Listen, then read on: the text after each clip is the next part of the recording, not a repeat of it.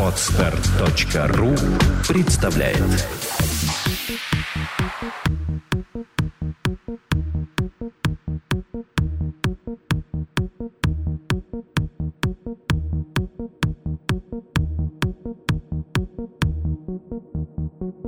Добрый день, дорогие слушатели. С вами подкаст «Психология, миф и реальность». Его бессменные ведущие Александра Иванова и Андрей Капецкий. Здравствуйте.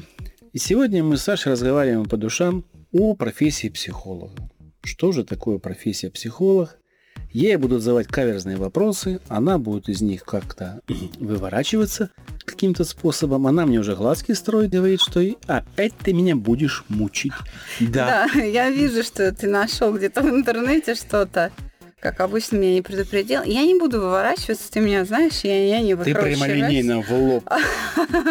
Да, я во все оружие, давай. Итак, вопросы я нашел на одном психологическом форуме, где а, друзья-психологи обсуждают какие-то психологические проблемы, и у них возникло желание задать друг другу вопросы. Вот эти вопросы я у них стащил – я обязательно укажу ссылочку, где я их взял, чтобы ну, как-то отблагодарить этих людей.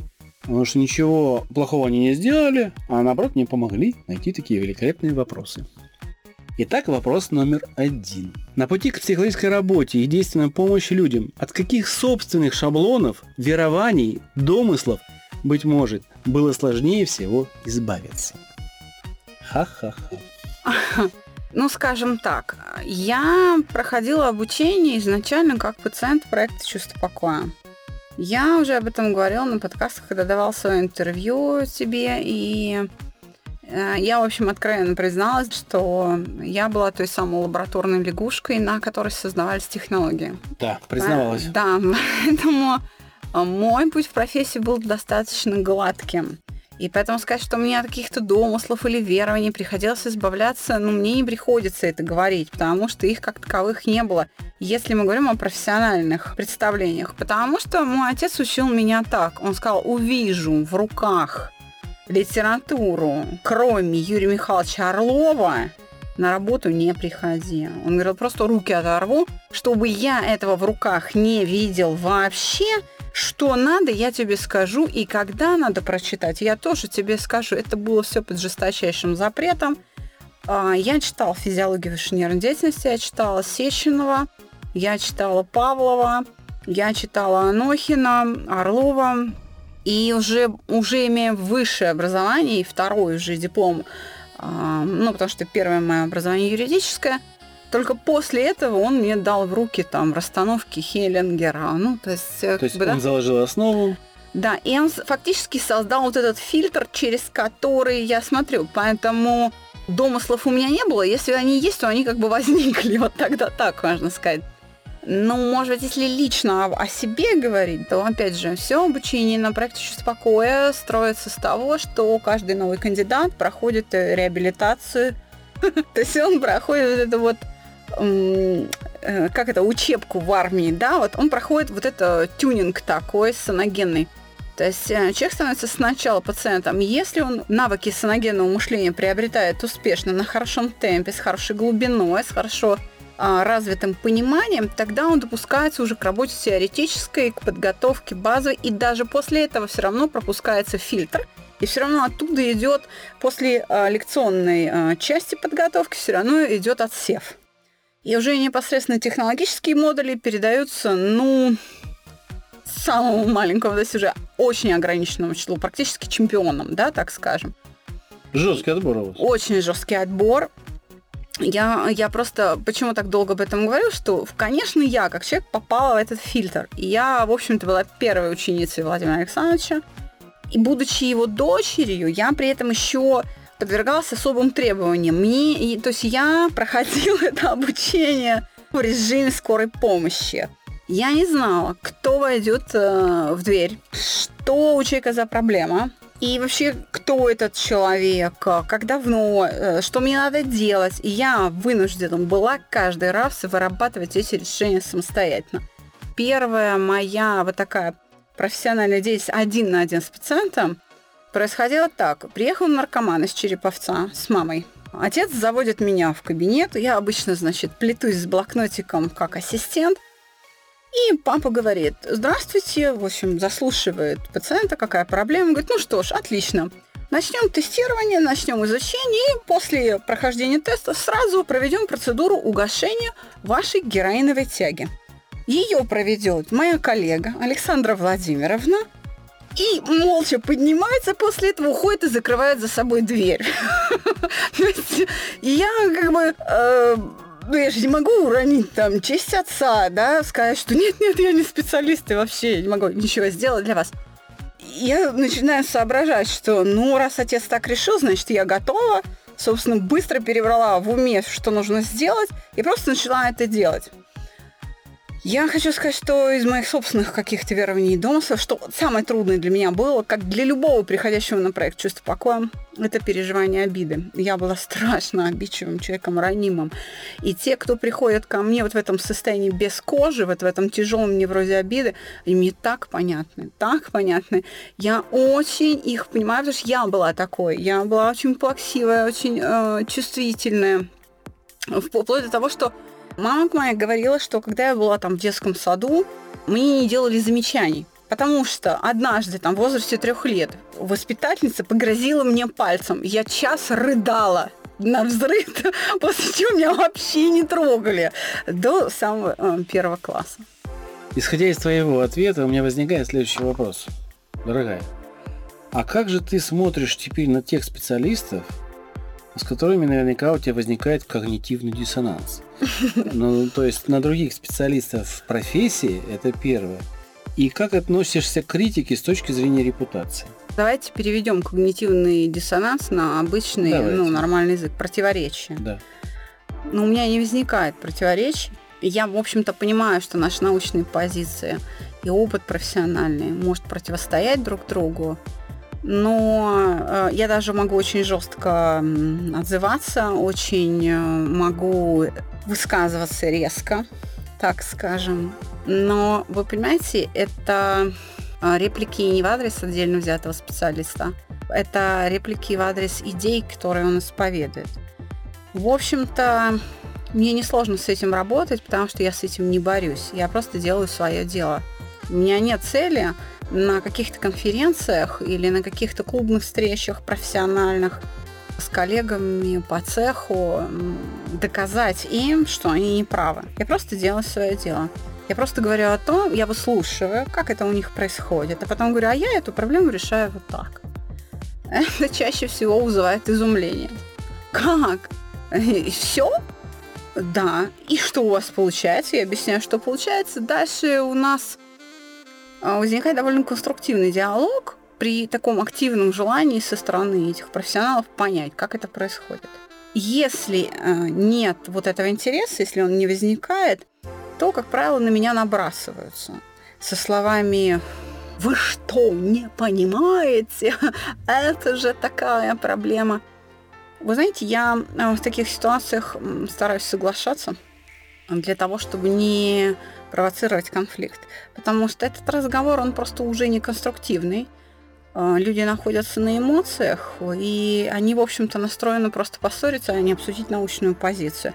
И в таких моментах я говорю, вы знаете, наверное, вы правы, но просто я не готова сменить свою позицию. То есть я выхожу из разговора, дабы просто не травмировать людей, потому что я-то подготовленный спокер, я-то перенесу а у меня была очень неприятная история, когда человек просто стало плохо. То есть он долбился, долбился в меня аргументами, не смог их найти, ему просто стало плохо. И вот мне жалко. Я такую цель не преследую, понимаете? Критика – это то, за что я благодарна людям, потому что критика помогает еще раз переосмыслить, еще раз найти аргументы. Некоторое сопротивление критике, оно просто необходимо, понимаете? Если человек указал на ошибку, и я действительно ее вижу, то есть я прям Понимаете, хорошая критика, она развивает. Я в таких случаях говорю, раз, поднимаем квалификацию. Вот. Мы с благодарностью, все специалисты проекта, все выпускники Владимира Александровича, все с благодарностью воспринимают критику. Говорят, о, спасибо, слушай, если ты прав, ты услышишь благодарность. Это первый момент. Второй момент. Вы знаете, ну, надо, в общем-то, уметь исправлять ошибки, и тогда критика не то чтобы не повредит репутации, а она будет эту репутацию строить. Потому что здесь вопрос не в том, чтобы защитить себя, свое доброе имя, доказав обратное, а вот как раз хорошую репутацию у того, кто может, ну, как бы сказать, раскаяться, что ли, понимаете, и исправить. Это показывает, что человек чист. Он открыт, он не держит э, камня за пазухой, у него нет двойного дна. Ну, я отношусь к критике э, с точки зрения, что спасибо большое, если... Э, есть вы мне помогаете развиваться. Когда меня бомбят какими-то замечаниями, я их воспринимаю как повод поработать над собой. И э, эта вот бомбежка, она очень развивает, очень развивает профессиональные навыки. Поэтому, ну, если вы хотите мне навредить, перестаньте меня критиковать.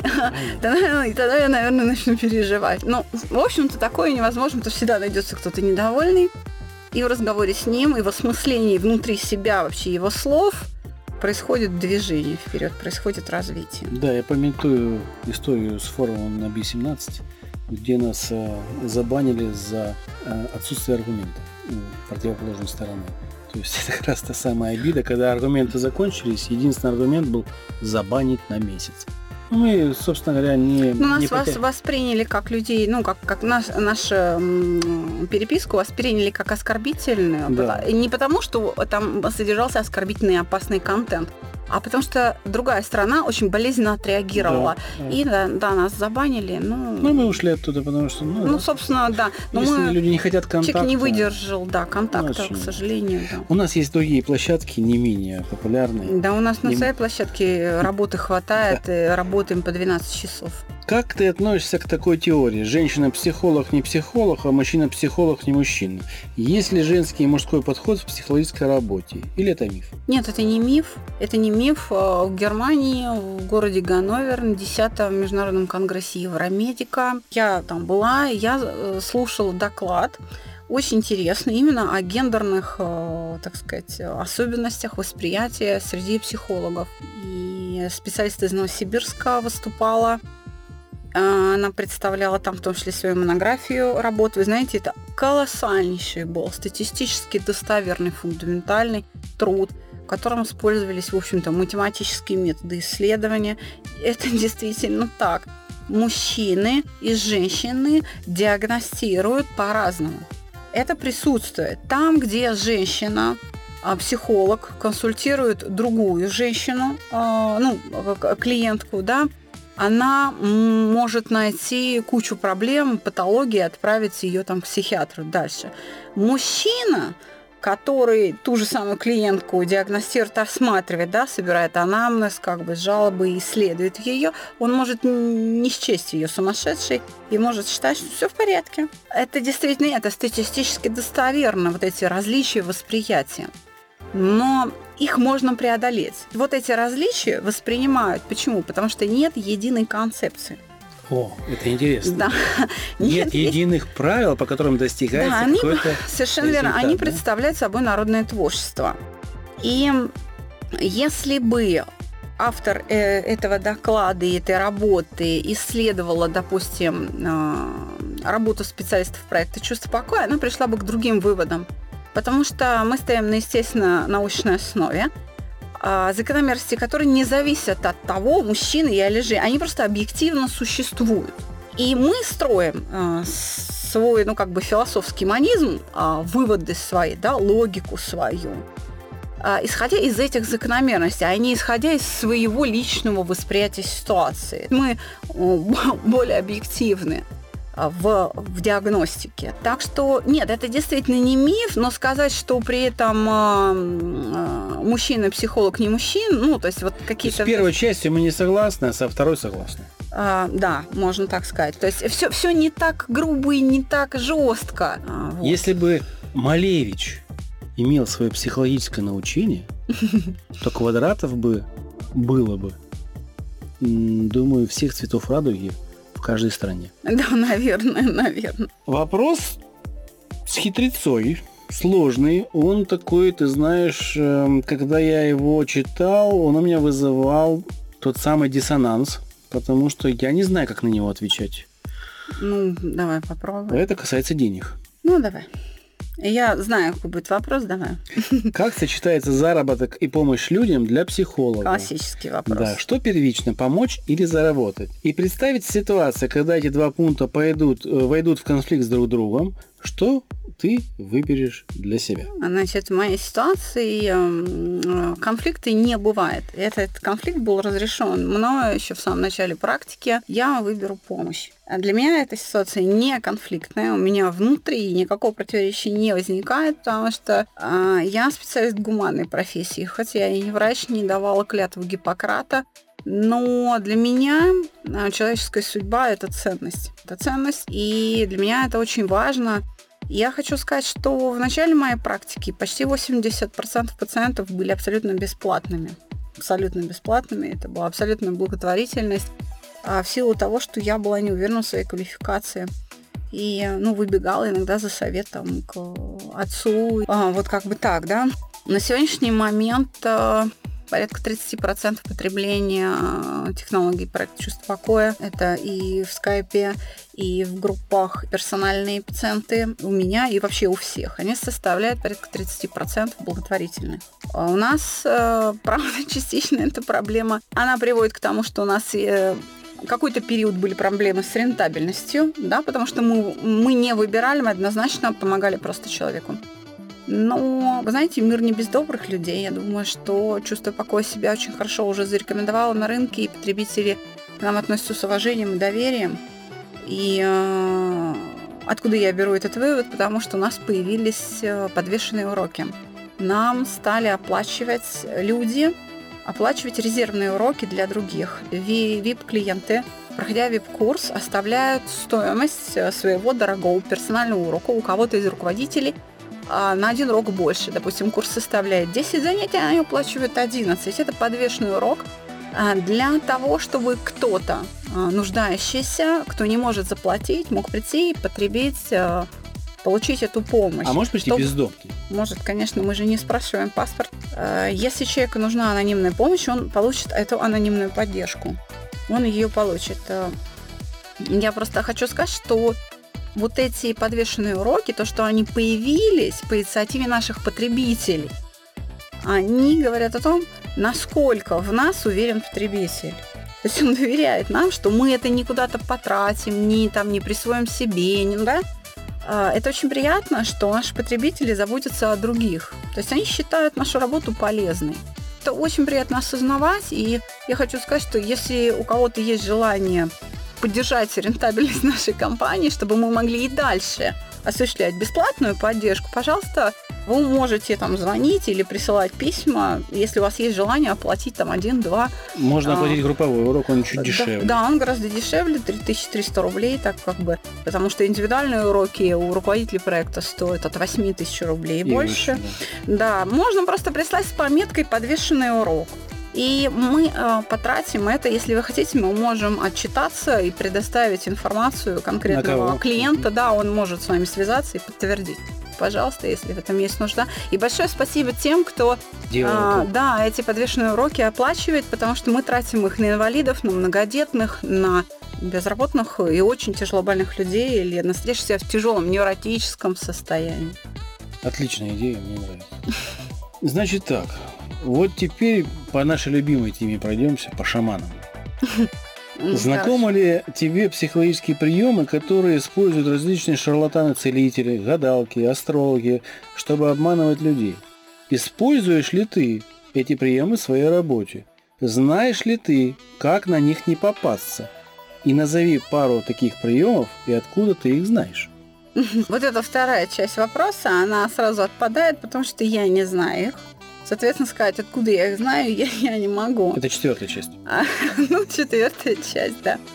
Я не знаю эти приемы, я ими не пользуюсь. Они мне не нужны, потому что у меня есть свои более совершенные инструменты. Я не изучала криминальный гипноз или цыганский гипноз. Это больше вопрос к Биркину. Он это изучал. И с точки зрения технологии кода речи, он, наверное, больше по этому поводу проконсультирует. Ответит ну, какие-то ты знаешь же.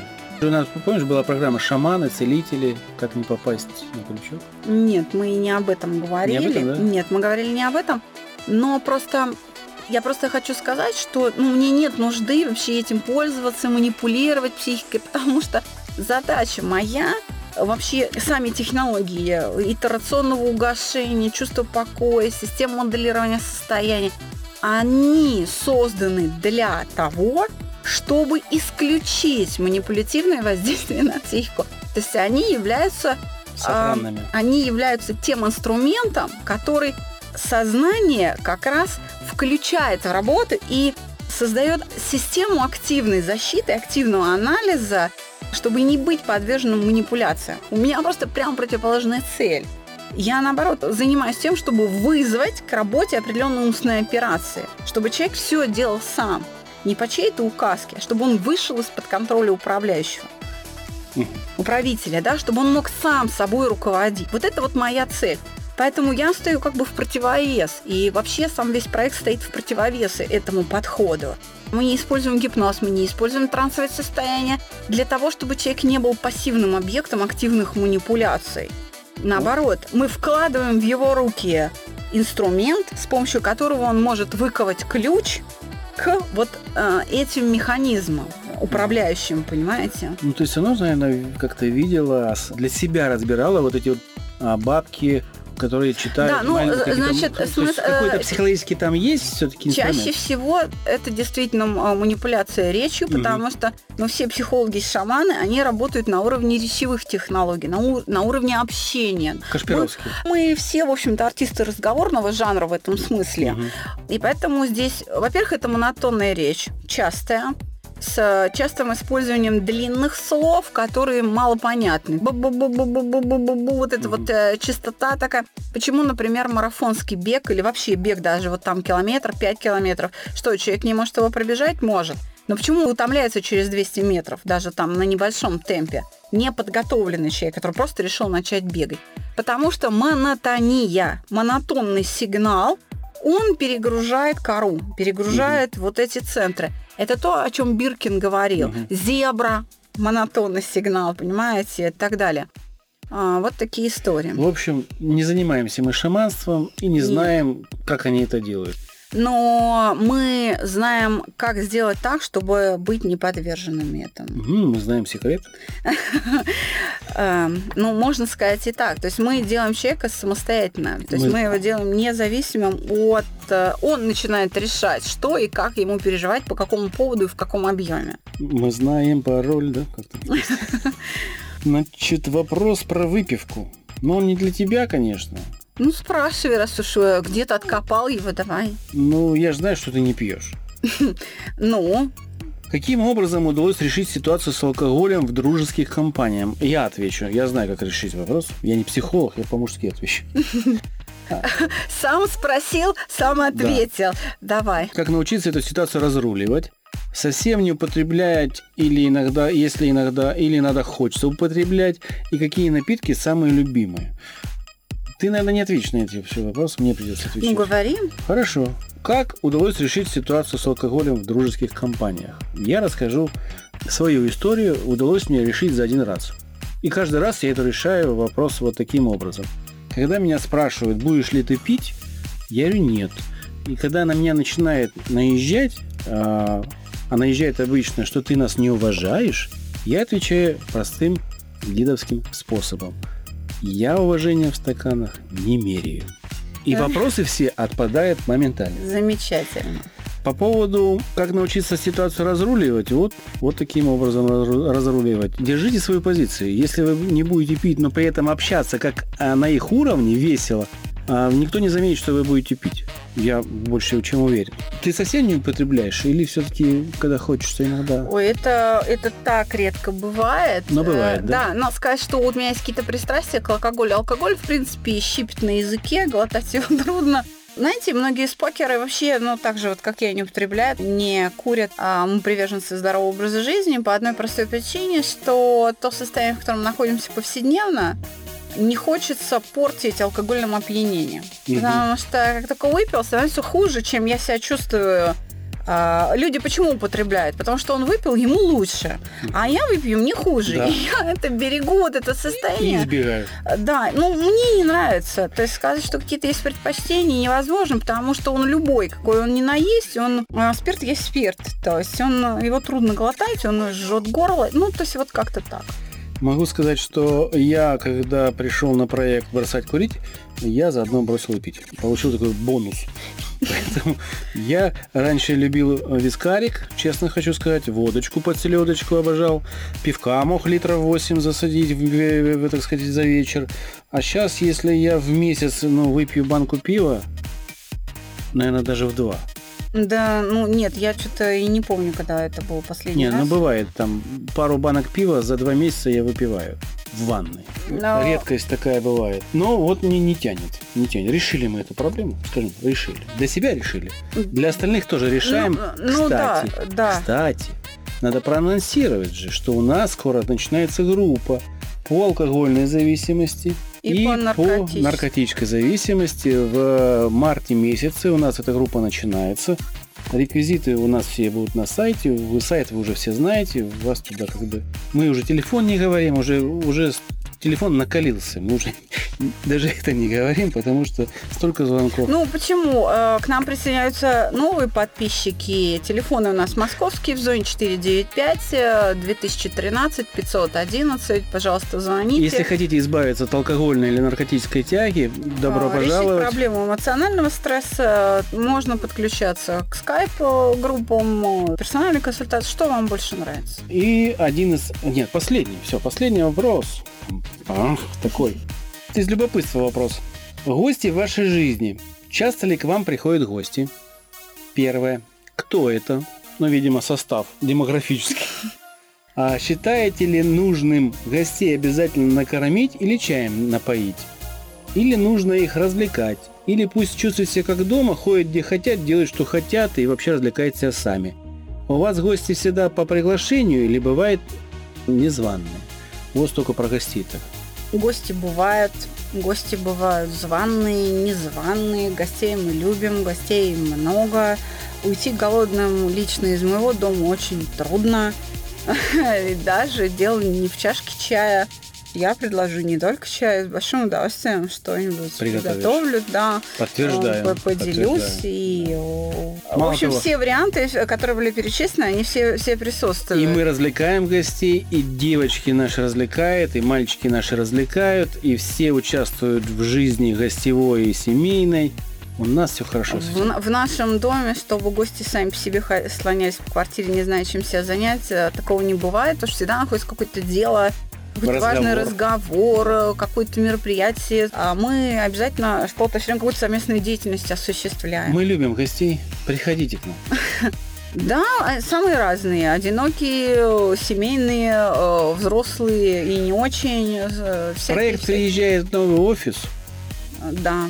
и мы всех своих выпускников зовем или позовем отдельным постом, скорее всего, чтобы это место стало еще и местом встреч. Вот где Чтобы как это раз был можно... клубный день, Да, о котором да. просили наши Да, спокеры, что наши Можно прийти, выпускники. пописать, там с нами поговорить, проконсультироваться бесплатно, чайку там э, с собой принести или у нас взять. Ну, наши выпускники, они знают, что в зависимости от группы, если это женский состав в группе преобладает, это, конечно, всякие печенюшки и конфетки.